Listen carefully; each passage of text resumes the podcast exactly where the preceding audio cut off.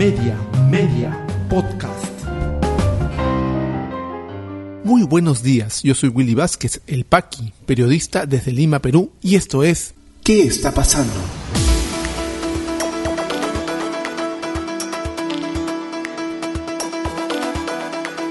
Estas son las tres principales noticias que debes conocer hoy miércoles 6 de julio de 2022. Congreso de la República insistirá con los mismos candidatos ante nueva convocatoria elección de defensor del pueblo. Ex juez supremo César Inostroza se encuentra inubicable en España y se sospecha salida de ese país. Congreso de la República declara cambio de nombre de Ministerio de la Mujer a de la Familia. MIMP y Defensoría del Pueblo se pronuncian en contra. Vamos al desarrollo de las principales noticias aquí en ¿Qué está pasando? Los mismos candidatos, los congresistas, insistirán en que sean los mismos candidatos los que ya fueron eh, dejados de lado gracias a una medida cautelar aprobada en la Corte Suprema que le dijo al Congreso suspenda usted la elección de la, del defensor del pueblo por una denuncia del sindicato de trabajadores de la Defensoría justamente por cometerse una serie de irregularidades y que no se cumplían tampoco las normas establecidas para tal fin. Pues bien, hay una nueva elección tomando en cuenta y haciendo caso a esta llamada de atención, pero se van a insistir con los mismos candidatos. ¿Quiénes son ellos? Es importante saber por lo menos el pasado y el trabajo de dos de ellos. Pero vamos a revisar a todos primero. El Congreso, como les cuento, va a insistir con los mismos candidatos. Las bancadas del Congreso tienen plazo hasta el miércoles 6 de julio, hasta hoy, para presentar a sus invitados al nuevo proceso de selección del titular de la Defensoría del Pueblo. En Renovación Popular nos cuenta el comercio, se ha vuelto a invitar a Víctor García Toma. Confirmó a El Comercio el portavoz de esta bancada, Jorge Montoya. Presentamos sus papeles el viernes, dice. Es una persona con experiencia, ha sido expresidente del Tribunal Constitucional y tiene idoneidad y consenso en algunas otras bancadas, explicó el parlamentario. En tanto, Carlos Ceballos, vocero alterno de Perú Democrático, indicó que volverán a proponer a Jorge Rioja. Él es una persona intachable, no tiene siquiera una papeleta y es una persona neutral. No pertenece a ningún partido político, es de la casa, es funcionario del Congreso hace muchos años, fue quien nos dio la instrucción a los parlamentarios cuando llegamos. Además es una persona tratable y de bastante consenso y ha recorrido el país y lo conoce, expresó. En otro momento, el congresista de Perú Democrático señaló que Víctor García Toma tiene ciertos cuestionamientos porque fue ministro de Justicia, pero será cuestión que lo evalúe la comisión. A su turno, el legislador José Gerí de Somos Perú manifestó que mantendrán su propuesta original de que es el doctor Gastón Soto Ballenas. Dijo que tiene trayectoria profesional y ha ocupado cargos importantes. Ha trabajado en el Jurado Nacional de Elecciones y es docente universitario. Acción Popular sostuvo el martes una reunión para definir al candidato invitado. Entre las opciones que consideran están Víctor García Toma, Miguel Soria y una persona con pasado acción populista, afirmó José Arriola, portavoz alterno. Mientras en las tiendas de Alianza para el Progreso el escenario es parecido. Esta agrupación también baraja entre sus posibilidades a García Toma. No obstante, otro posible invitado sería Gastón Soto Ballenas. Cambio Democrático aún no tomó una decisión. Ruth Luque, vocera de esta bancada, dijo que su grupo aún está en proceso de diálogo. Debido a la declinación de la ex procuradora Julia Príncipe, Avanza País no presentará invitado, confirmaron a este diario los congresistas Adriana Tudela y Diego Bazán. Por otro lado, Hernando Guerra García, vocero de Fuerza Popular, dijo que tampoco presentarían invitado, pero que están esperando que se mantengan todos los propuestos del proceso anterior. Quieren que nada se mueva, los congresistas quieren que siga todo igual. Los profesionales que fueron invitados al proceso anterior fueron Miguel Soria Fuerte, Víctor García Toma, Amelia Príncipe Trujillo, Gastón Soto Ballenas y Jorge Rioja Vallejos, todos propuestos por bancadas del Congreso. Dos nombres tienen cierto tipo de acuerdo eh, entre varias bancadas. El ex ministro de Justicia del gobierno, del segundo gobierno de Alan García, Víctor García Toma, y el ex miembro del Jurado Nacional de Elecciones Gastón Soto Ballenas. Hablemos un poco del primero, Víctor García Toma, como bien señalado, ministro de Justicia, del gobierno aprista, el segundo gobierno de Alan García, fue vinculado al caso narcoindultos, porque como titular de justicia veía el tema de la Comisión de Gracias Presidenciales y al final también pasaba por sus manos la aprobación. Se le eh, atañe 447 indultos, narcoindultos hechos en esa época, pero eso no es todo porque eh, Víctor García Toma también ha sido un tenaz opositor a la reforma universitaria desde la parte legal, porque según nos cuenta Ojo Público, estuvo activamente presentando un trabajo en contra del funcionamiento de la SUNEDU junto a un grupo de constitucionalistas que representaban a la Federación de Instituciones Privadas de Educación Superior, FIPES, ¿no? En el 2020, ese gremio encargó a un grupo de constitucionalistas la elaboración de un informe para analizar diversas iniciativas legislativas que buscaban regular las pensiones y matrículas de los estudiantes. Uno de los abogados que participó de esta publicación fue Víctor García Toma, cuenta Ojo Público, ex ministro de Justicia durante el segundo gobierno de Alan García Pérez y eh, fue también en esa época miembro consultivo del Congreso uno de los firmantes del pronunciamiento público a favor del dictamen. En su análisis para FIPES, eh, García Toma, también ex abogado de la Universidad Garcilaso de la Vega y ex magistrado del Tribunal Constitucional, argumentó que los proyectos de ley afectaban derechos como la libertad de empresa, propiedad, autonomía universitaria y otros. El lazo de García Toma con los pedidos contra la SUNEDU vienen desde el 2013. Ese año, el abogado desarrolló otro informe jurídico cuando cuestionó la creación de la SUNEDU al considerarla inconstitucional. Ojo con eso.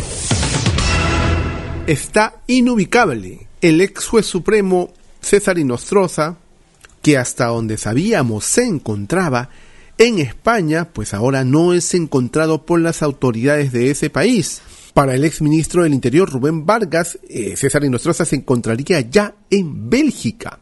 Y eso es totalmente entendible, pese a que no hay eh, indicios de que haya registro de su paso por aeropuertos españoles, se cree que se ha escapado vía terrestre, lo que hizo también al escaparse del país, recordemos, sobornando a eh, funcionarios de migraciones y salió por el puesto fronterizo de Tumbes. Eh, después de haber eh, la justicia determinado que ninguno de sus recursos para poder ser asilado político iba a ser aprobado, la justicia española ha decretado su detención para extraditarlo luego. Perú 21 nos cuenta que el ex juez supremo César Inostroza Pariachi volvió a entrar a la clandestinidad.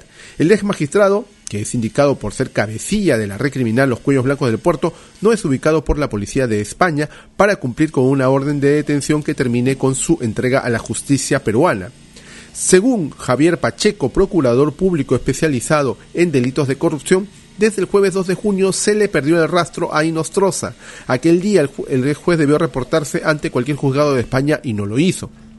Al cierre de ayer en España deberíamos haber tenido noticias de que Inostroza ya habría sido detenido, pero lamentablemente habiéndonos comunicado con la embajada, así como también haber pedido información a nuestra defensa en Madrid, lo que sucede es que no hay noticias de Inostroza, no se le ubica, detalló Pacheco a TV Perú.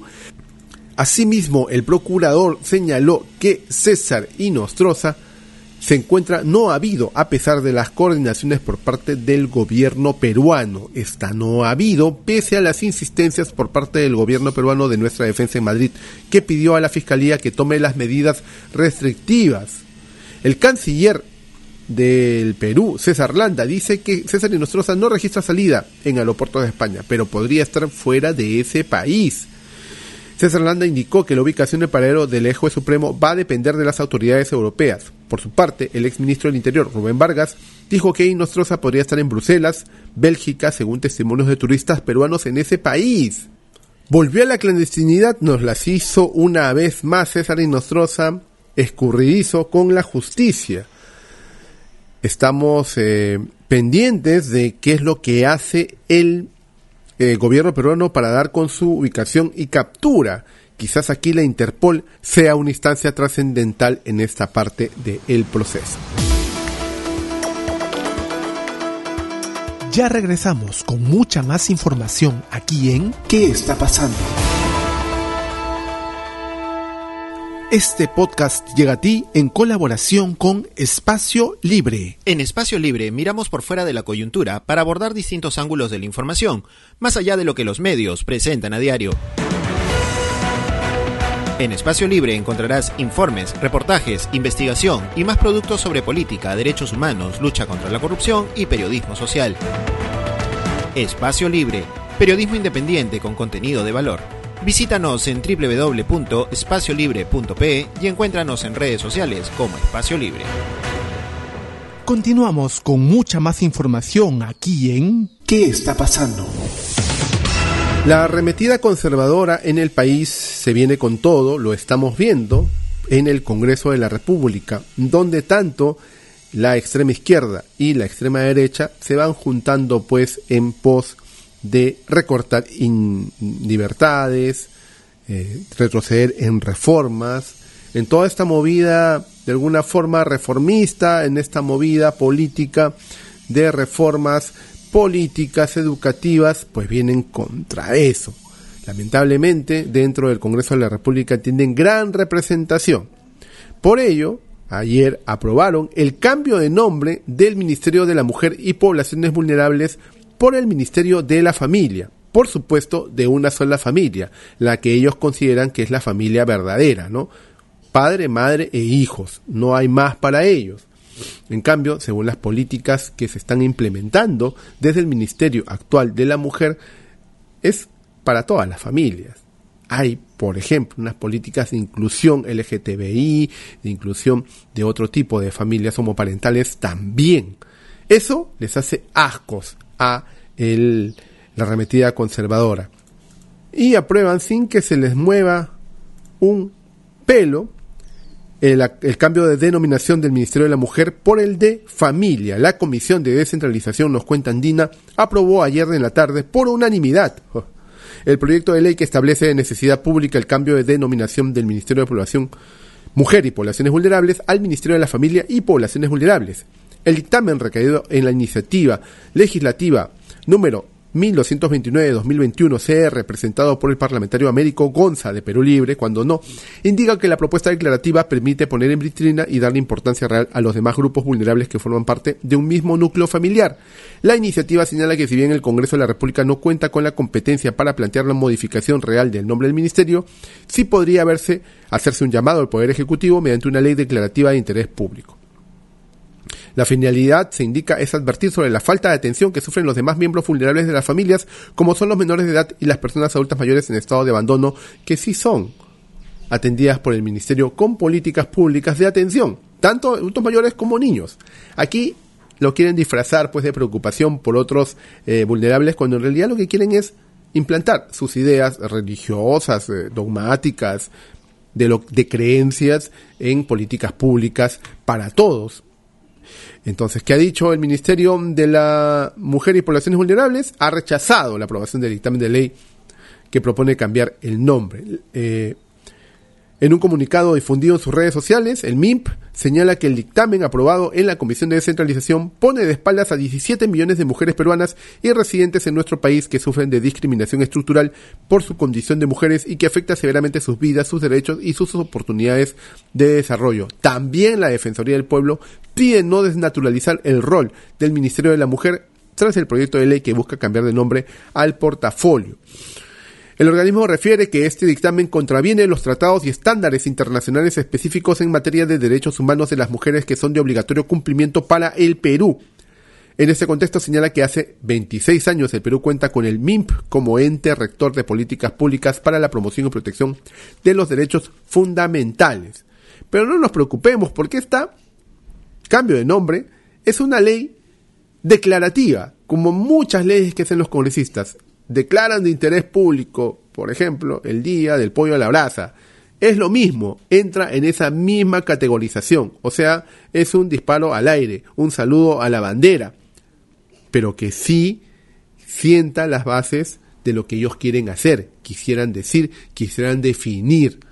Es lamentable realmente cómo se va retrocediendo en tema de derechos en los últimos años por esta arremetida conservadora en la política peruana pensemos muy bien en ello, porque tenemos elecciones ahora, muy pronto, En octubre, los peruanos elegiremos a nuestros representantes ante las gobernaciones regionales, las municipalidades provinciales, las municipalidades distritales. Es muy importante saber qué piensan estos candidatos con respecto a la libertad de derechos.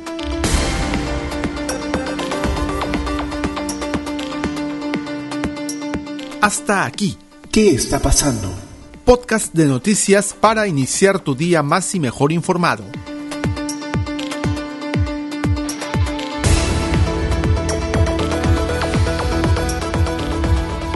Si te interesó este podcast de noticias, recomiéndanos con tus contactos porque estaremos enviando este audio todos los días para que puedas tener una aproximación noticiosa a lo que está pasando en el país. Suscríbete a nuestra lista de distribución en WhatsApp y compártelo. Puedes seguirme también en mis redes sociales de Facebook, Twitter y YouTube como Willy Vázquez El Paqui o visita podcast.elpaqui.com. Muchísimas gracias por llegar hasta aquí. Nos escuchamos en cualquier momento.